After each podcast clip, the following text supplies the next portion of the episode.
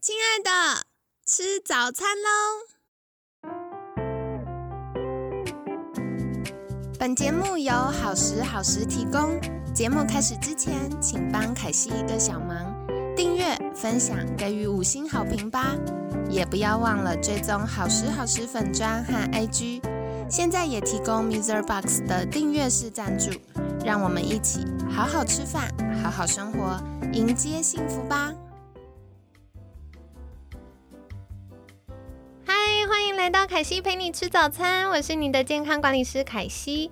今天呢，很开心邀请到凯西的好朋友，台湾家庭第一协会前执行长、现任研发顾问美珍老师。美珍老师早安，早安，凯西早安，各位听众早安。好，太好了。呃，昨天呢，我听到呃老师有分享到一个，就是亲职，亲职跟我们一般说的亲子好像不太一样，嗯，所以想在今天请教一下，到底。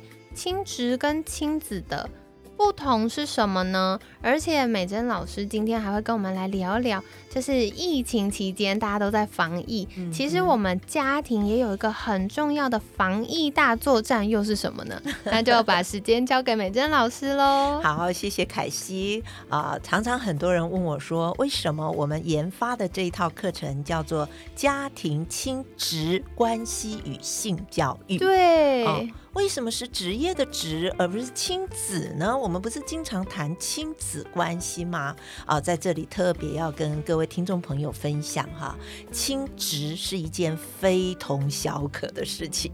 好，因为亲职呢，这个职代表的父母亲的一个位分，还有父母亲的一个职分。啊，很多时候我们啊谈亲子，好像就锁定在父母亲跟孩子之间的那个互动。啊，有时候可能就是一些互动，甚至演变成厮杀啦。没错，爸妈就想说互动，那个互动好像不是很美好、浪漫的部分。是是是，我们愿意帮助很多的父母把那个眼光往上拉高一点。啊，因为我们谈到父母是一生中孩子永远不可缺乏的一种一种位分跟一种关系。因为夫妻因为爱而结合。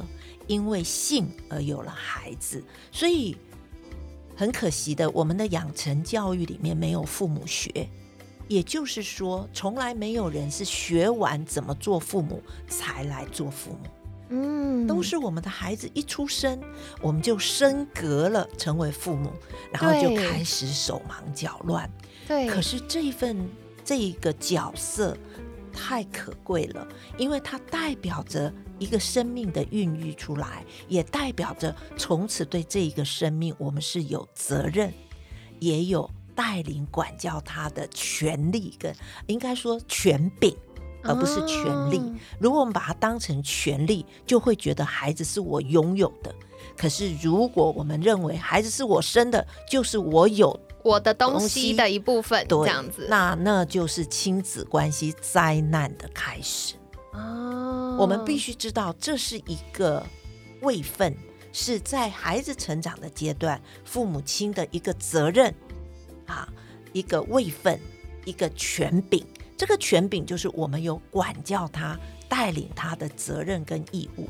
然后我们要把它当成呢，当成像我们到社会上工作那样子的尽心竭力。好，我们。我们去做一份工作，谁都不可能随便的。你如果敷衍了事，你马上就被人家 fire 掉了。真的，我们带领孩子，我们要这么样的看重，我们一定要做好它。所以，为什么这套课程我们愿意说它是一个更高的一个看见，它是一个角色的工作，而不是只是谈两方的一个互动，所以是一个亲职关系。哦，原来如此。我觉得刚刚美珍老师在分享，凯西听到一个呃重点，算差异吗？就是亲职强调的是父母的位分，我们不是孩子出生之后手忙脚乱开始哦过关斩将，遇到一个呃状况就试着破解它，而是我们带着意识的，带着我们对于。嗯，我们和孩子的关系，以及孩子未来我们想要带领他到哪里去，所刻意自我学习，然后也刻意引导孩子协助他，然后，嗯，他其实不是一个权利，因为权利听起来是我可以选择不要做，对，但是它是一个权柄，同时它是一个责任，是的，就是今天这个孩子到了我们家，我就有。呃，这个权利、呃权柄跟责任要好好的协助他。是的，嗯，然后另外亲子就比较像我们一般，嗯，会比较把注意力放在孩子身上。哎，爸妈可以帮孩子做什么啊？那孩子感觉怎么样啊？然后我们要投资什么样的资源？好像注意力在孩子身上。还有刚刚在聊的时候，凯西在谈，我就有一点想到，我三个孩子成长的时候，我大概都在小学里面很活络在家长会哦，所以常常在家长会开会的时候，我总是会听到一些爸爸妈妈去跟老师说啊，老师拜托你，拜托你，孩子都不听我的，你一定要告诉他要怎样怎样怎样啊，老师，孩子都听你的，不听我的。其实每当我听到这样的话的时候，我心里其实是蛮难过的。嗯啊，好像父母亲对孩子束手无策。对，然后好像我只能把我孩子的教养权，我拱手让给老师。嗯，可是事实上想想，老师当然，如果一个孩子从小能够遇见一件良师，一位良师，这当然是很好。对，可是老师跟孩子是人生都是阶段性的任务。没错，小学六年，对，国中三年，高中三年，大学四年，老师就 say goodbye 了。对，可是只有父母从孩子一出生，一路纵向的孩子从出生、成长到就学，到这个结婚啊，甚至到年长，父母亲只要还活着，跟孩子的关系是一辈子的。这也就是我刚刚提到亲职的重要。嗯，可是有太多的父母在孩子上学没多久，这一个权柄啊，这一个责任啊，就拱手让给老师了，然后也跟老师说我没有办法，孩子不听我的。嗯，其实每当听到这样的话，我都想觉得很想帮助这些父母，把这样的能力给找回来。对我，我觉得这部分我很认同，因为就像刚刚美珍老师分享到的，有的时候，嗯，我们在成长或求学阶段，的确没有告诉我们如何预备未来，呃，在家庭里面的关系，然后预备跟孩子的关系。可是很多爸妈都是孩子生了，他才开始学爸妈，所以一定会遇到很多挫折。可是现在我真的觉得，我们现代的。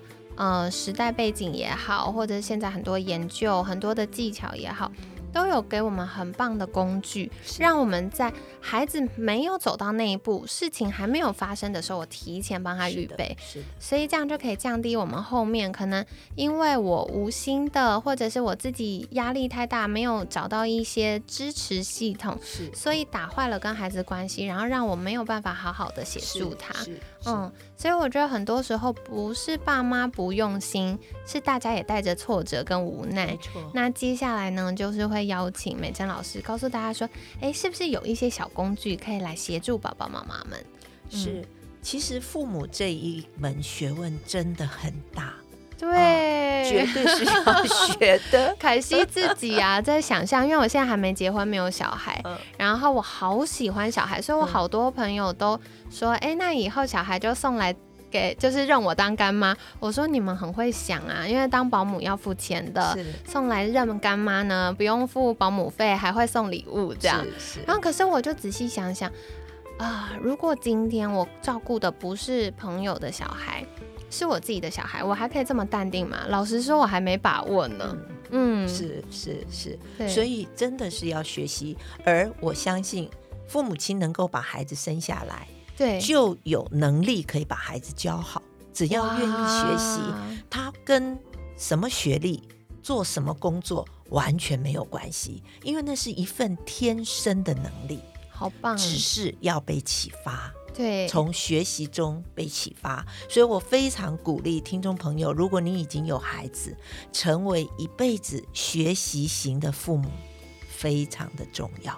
啊，因为可以学到许多跟孩子建立的关系，让你跟孩子一辈子无话不谈。所以，当我提到说跟孩子无话不谈，可能有一些目前你有青少年孩子的父母亲就已经开始 心有戚戚焉了。对，可能觉得我现在跟我的孩子，他根本不跟我讲话，我连叫他下来吃饭都得发手机的 line。对，儿子下来吃饭了，然后儿子给你回一个好。就这样，然后回个贴图，哎 yes,，就没有了。好，如果我说，当我们学习完了以后，你期不期待你的孩子跟你永远有话说？真的，那是一个多么美的画面。没错，没错。那的确要学习。好，刚刚凯西说，是的，我们有很多的价值观要重新改变，我们有许多跟孩子互动的态度也要改变。当然。很多的技能是可以学习的，哇，好棒哦！我好喜欢美珍老师分享这个成长型思维。我们常常都会把成长型思维用在个人成长啊、职场啊，然后就想说，我们不可以带着固固有的价值观，然后就在自己的舒适圈里面。我们要持续的成长、学习、精进。可是其实，在跟孩子的互动上，成长型思维一样是需要的。嗯，是的，是的。了解，比如说我讲一个很简单的哈，好，一个爸爸回家，下了班回家是不是很累？对，没错。这时候他的孩子啊，比如说啊，这幼儿园的孩子看到爸爸回来，孩子开不开心？哦，超开心，他就爸爸！就跑过来了。对，可是爸爸这时候可能很疲惫，可能爸爸一个动作，走开，走开，走开，对你自己去旁边玩，去去去去去，好。然后不要来烦我啊！哎，可能爸爸就这几句话，可是这几句话孩子 catch 到是什么呢？我不受欢迎，嗯，爸爸不喜欢我，嗯，我很烦，嗯。可是扪心而问，爸爸真的不喜欢他吗？不是，对，只是在那个当下，爸爸累的也说不出话来了。可是爸爸如果说：“宝贝，爸爸现在好累哦，你能不能让爸爸休息半个小时？”半个小时之后，我一定陪你玩，好吗？你先去玩，你知道吗？孩子 catch 到的是什么？孩子知道爸爸累，他能不能去体谅爸爸的累？对，孩子其实很单纯，所以他 catch 到的是爸爸累了，不是我不受欢迎或者我很烦。然后爸爸真的休息完了，精神回来了。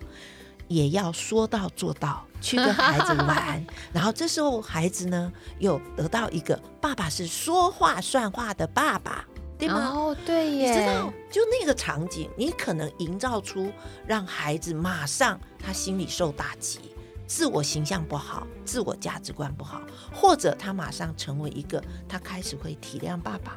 然后理解爸爸的心情，然后又看到爸爸如果说话算话，又是一个守约定的爸爸，这不是双赢吗？可是这个一个转换的念头就完全不一样了。可是很可惜，很多的父母亲走的是前面的状况，而不是走后面的事情。那这就是一个价值观跟理念的改变，跟技能的学习。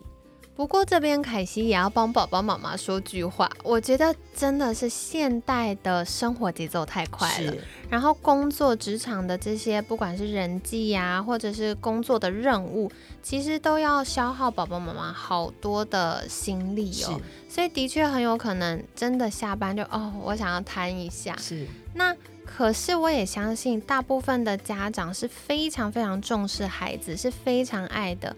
那怎么样在我的精力跟体力好累了，可是我又爱孩子的时候，还可以维持一个比较好的互动呢？有没有什么样可以重质不重量，让爸妈就是哎坐在关键的点上？哎，刚刚讲的这个例子就是这样啊，就是我们真的很累，这是事实。孩子要不要来理解我们的累？这也是我们在培养孩子从小要能够去体谅别人，而不是只要我喜欢，我什么都要做。对，大人要让我，别人都要听我的。是的，我们从小就要教育孩子。可是大人不让孩子了解他真正的状况是不行的。特别在华人的世界，我们不太会表达我们的状态。对，也不太会表达我们的情绪，对，所以父母亲只要很真实的让孩子知道爸爸累了，妈妈累了，让孩子得到这个讯息。所以我讯息就是我们一个很重要的技巧。我讯息，你看哦，你跟孩子说我累了，爸爸累了，妈妈累了，跟你好烦，你走开，这是不是两个完全不同的信息？对耶。所以这就是一个技能。很多的父母亲不知道，当我们表达我讯息对孩子多么重要，因为其实孩子也都想了解爸爸妈妈。没错，没错。好，所以其实我们本来就是很累，步调很快，所以我们爱孩子就要让他知道我们的状况。那这是学习沟通的里面的一个很重要的关键。了解。那接下来想请教美珍老师的就是。哎，如果今天宝宝休息完，像我们前面的情境题，宝宝休息完了，他要陪孩子了，那有没有什么很明确的执行技巧可以提供？就是想要开始认真经营亲子关系，然后嗯，好好在嗯孩子对爸爸妈妈的这个爱的需要上，可以多存一点存款的技巧呢？呃，陪伴孩子里面，陪伴孩子成长里面，一个最最重要的关键就是鼓励和肯定。哦，就跟他说你好棒哦。对，呃，对，就像凯奇说你好棒，这是我们平常给孩子大部分都说嗯你很好，你很棒。对，可是棒在哪里？哦，没有下文。对，所以我们要学习的鼓励技巧是，我们要去鼓励到孩子真正到位。哦，我们很会说你好棒哇，你好漂亮，你好可爱。可是这一些的用词虽然很好，但是里面缺乏一些让孩子知道他棒在哪里，他可爱在哪里，他好在哪里。所以陪伴孩子的过程里面，一定不能没有鼓励跟肯定。一个从小被鼓励跟肯定的孩子，他就对自己有信心。他自我形象就越来越健全。真的，这个凯西要分享，我真的很感谢我妈咪。我我在成长的阶段呢，当然也会遇到青春期嘛。可是我很感谢我妈妈，她就是这种持续学习，然后试着越来越 open open mind，然后越来越多去了解我。然后在嗯我们的互动里面，她不会第一优先就觉得我做不好，然后指责我，她会先去。了解到底我的想法是什么，然后呢，嗯，我觉得我妈妈很厉害的一件事情是，她会很具体的说，是，嗯，她今天觉得我很棒的地方是什么？比如说，她就会常常夸我说，她觉得我人际关系很好。那她就会说，哎，你，她不会只说，哎，我觉得你人际关系很好，她会说，哎，我觉得你人际关系很好，你会用很有技巧的方式去跟朋友沟通，然后完成了什么什么事情。那所以他常常这样讲，常常这样讲。后来呢，凯西就变一个超级无敌对自己有信心的人。这的确是对我就会觉得哦，我是一个很棒的人，而且我是值得被爱的。然后可能生活中的确会发生一些不如意的事，也没有什么永远都是风平浪静一百分。但是发生那些不如意的事情，它就是突发状况。它嗯不会因为今天嗯哪一个事情没有处理到完美。就等于我是一个糟糕的人，是的，他可以切开的，是的，嗯，所以鼓励里面的具体事实非常的重要，而这些东西其实都发生在生活中的点点滴滴。比如说，我就有一次啊，看到啊一个妈妈带着一个女儿，然后坐电梯，然后这个女儿呢就看到里面有一个老人家。走出来，嗯，然后这个老人家呢走出来的时候，这个女儿看到了，她就去帮他按电梯，是。然后你知道有一些电梯的门很快会关起来，对。这个女孩呢，她就去挡住那个电梯，然后让那个老人家走了。走了以后呢，这个妈妈也就带着这个女儿也就走了。好。那那一天呢？因为我有正要正进进电梯，看到那女儿的光景，可是我看到呢妈妈就是急匆匆的，她就走在前面，女儿跟在后面。我进到电梯里面，我心里就有一个遗憾，我就觉得，如果这时候这个妈妈可以跟这个女孩说：“女儿，妈妈看到你按着电梯让一个老人家走出来，对，甚至你还去帮他挡到门，挡着门，让这个老人家没有被门夹到。对，你好棒哦！你怎么这么细心？对，这么贴心？你让妈妈因着你的这一些行为，觉得好与你为荣哦。真的。你想想看，这个孩子他所做的这些事情，如果他发现是被妈妈看见了，这个鼓励跟肯定会不会增强他未来更加成为一个懂得去关怀别人的人？没错，没错。可是我觉得那一幕就让我进了电梯以后，我一直在想，哎，如果那时候。有办法去跟那个女孩讲这些哦，因为我看着她妈妈就急急急匆匆的就走掉了，然后女儿就跟在后面，我就觉得有很大的遗憾。所以其实这是随机的，所有的鼓励都发生在生活当中。没错。又比如说，孩子上一次考八十分，这一次考一百分，很多时候我们也会说：“哇，好棒好棒，你考一百分。”如果我们下一句要问说，你上次考八十，这次考一百，哇哦，你是怎么做到的呀？你要不要跟妈妈说，你这当中做了什么，以至于你这一次可以考一百分？嗯，然后你就可以从孩子说出他做了什么，来具体的鼓励他，那就很不一样。的确，的确。不过凯西这边要小补充：如果孩子上次一百分，下次八十分，请不要问他说为什么你只剩八十分，那就有不一样的说辞，对，来帮助孩子去面对他可能会进步，也可能会退步。嗯，但是对于进步跟退步，我们都要很平常心对待。最关键的是他怎么样面对每一次的这些变化。嗯，了解了解，所以我很喜欢刚刚美珍老师分享，就是具体的赞美，是。我们不是很空泛说哦你好棒哦，你好乖哦，结束。我们具体就是给他一个我们观察到哦你好棒哦，然后后面给他一个实例，对。我观察到你做了什么事情，或者我观察到一个什么样的现象、什么事件，然后所以我觉得你真的很棒，然后多用一些形容词。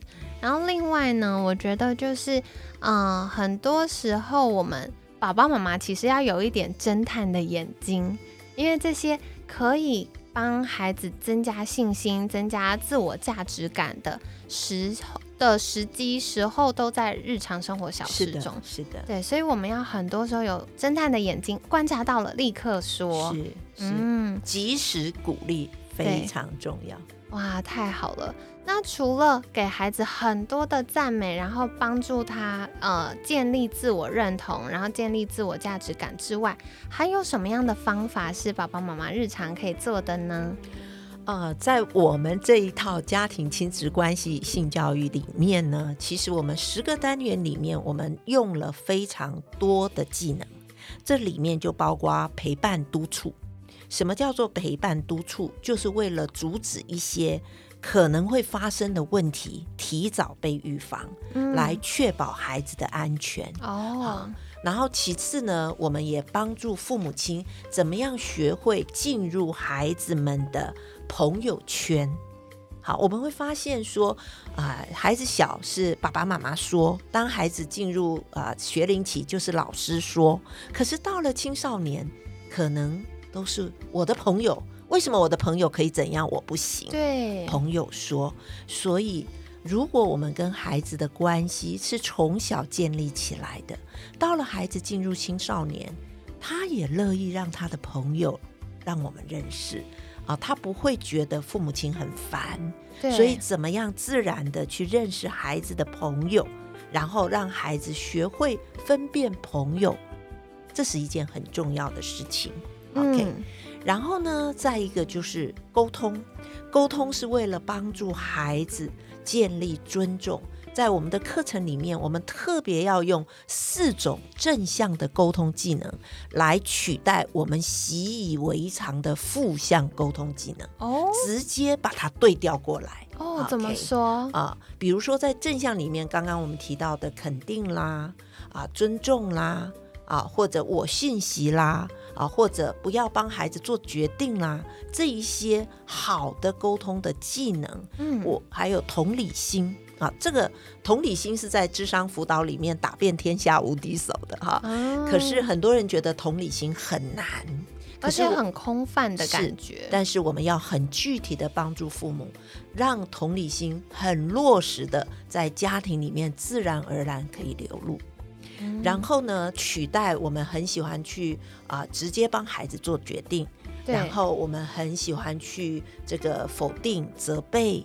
好，等等的这一些很自然而然的负面说辞，对，那这个是有方法的，好，可以很自然的把它在你本来负面的要出口一个转换，你就变成一句正面的话，好，这个是很有意思的。所以沟通，其次协商的能力，我们如何？孩子越大，越来越不是我们说了算，对，也越来不是我们说什么就是什么。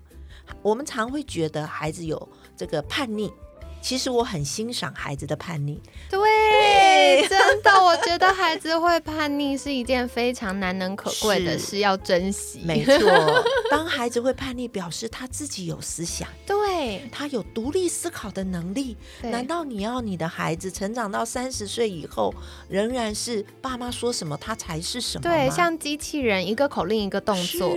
当孩子有叛逆，当孩子有跟你不同意见。你要很开心，你的孩子长大了，所以这时候我们要进入另外一种协商的模式，我们要帮助孩子跟你有商有量，然后讨论出来的东西规矩不是你定了算，而是他认为这是你们的共识，所以你就不会觉得你定的规矩他都不愿意遵守。OK，如果是他他有共识的，他也觉得 OK 的。那你就看看他要不要遵守，所以协商非常重要。然后其次就是界限，怎么样跟孩子确立那一个界限？界限是人的一生当中都要学习的，因为人际关系里面最糟糕的就是捞过界。好，所以界限可以帮助一个孩子学会自我控制，学会自己的责任在哪里，跟做选择跟做决定的能力，这一些。当父母亲有这些技能，就可以一路引导孩子。那这在课程当中，我们就是完全从互动当中，父母亲就把它学起来了。听起来好精彩哦！可惜还没有生小孩，都想去上。那我觉得刚刚美珍老师分享到一些真的很打动我，因为嗯，凯西很年轻，很年轻的时候就开始在带小朋友嘛，然后我带的年纪跨度其实很大。从呃幼儿就是这个幼稚园的年纪，然后慢慢到国小，然后到国中、高中，然后后来就是呃我工作的关系就开始带成人这样子，所以我就发现哇，孩子从小小的时候，然后慢慢成长演变，就像刚美珍老师说的，叛逆期正常让爸妈头很痛，然后觉得哇小孩怎么很难搞，然后一下就生气，不知道怎么沟通，可是。如果我们从另外一个角度发现，这就是孩子成长的历程，他开始有了自己的思考，然后开始有了自己的想法做法，然后只是他还在练习。是对，所以，我们如果是包容他练习的过程，然后更多跟他沟通，而且那个沟通，其实我刚刚也听到美珍老师有说，我们跟孩子的沟通会随着孩子成长的不同阶段，会有不同的目标跟方法。比如说小时候我们要更多的聆听引导他，可是慢慢大了就不是一直呃告诉他说，哎，你这样做比较好啊，那样做比较好。到了大一点的时候就要开始变成讨论。是的，对的。而且我很喜欢刚刚美珍老师用了一个词叫协商。嗯，我们成人如果有很好的协商能力，我们就会觉得哇，他超适合去谈合约的，是不是？可是小孩听到协商，你就觉得。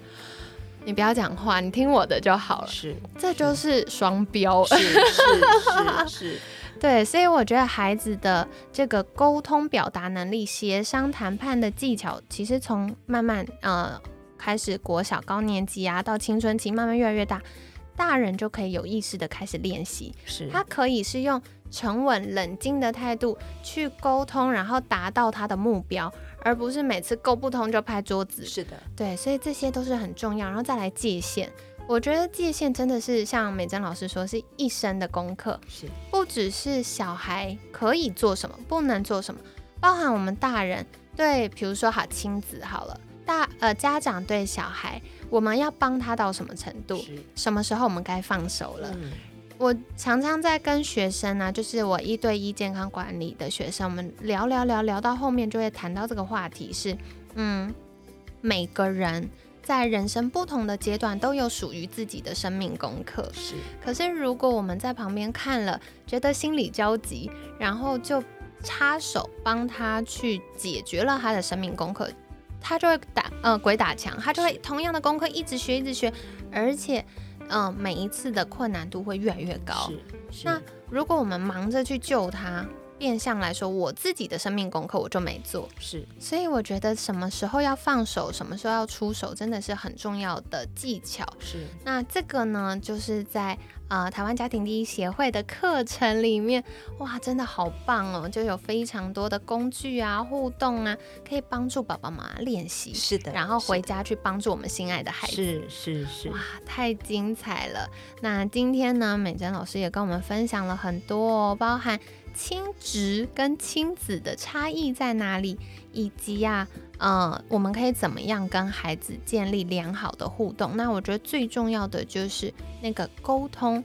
我觉得很多时候不是说什么，而是怎么说。是的，对，所以我们怎么可以说出孩子可以卸下心防，听得进去，可是又是我们应该要说的话？因为就像我们前面聊到的，家长有。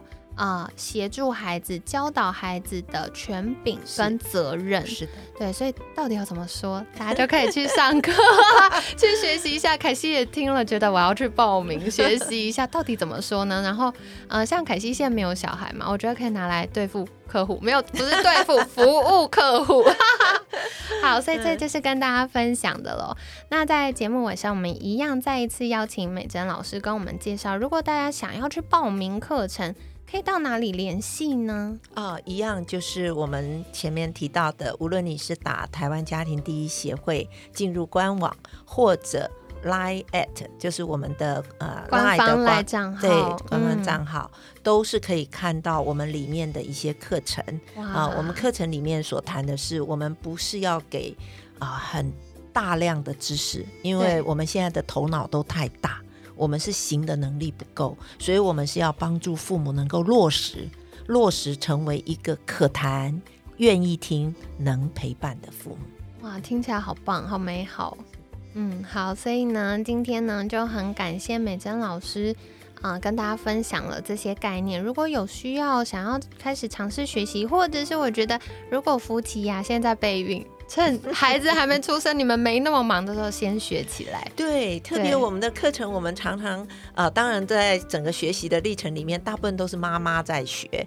那特别是这个课程，我常常说，孩子是要夫妻双方共同努力才生得出来的。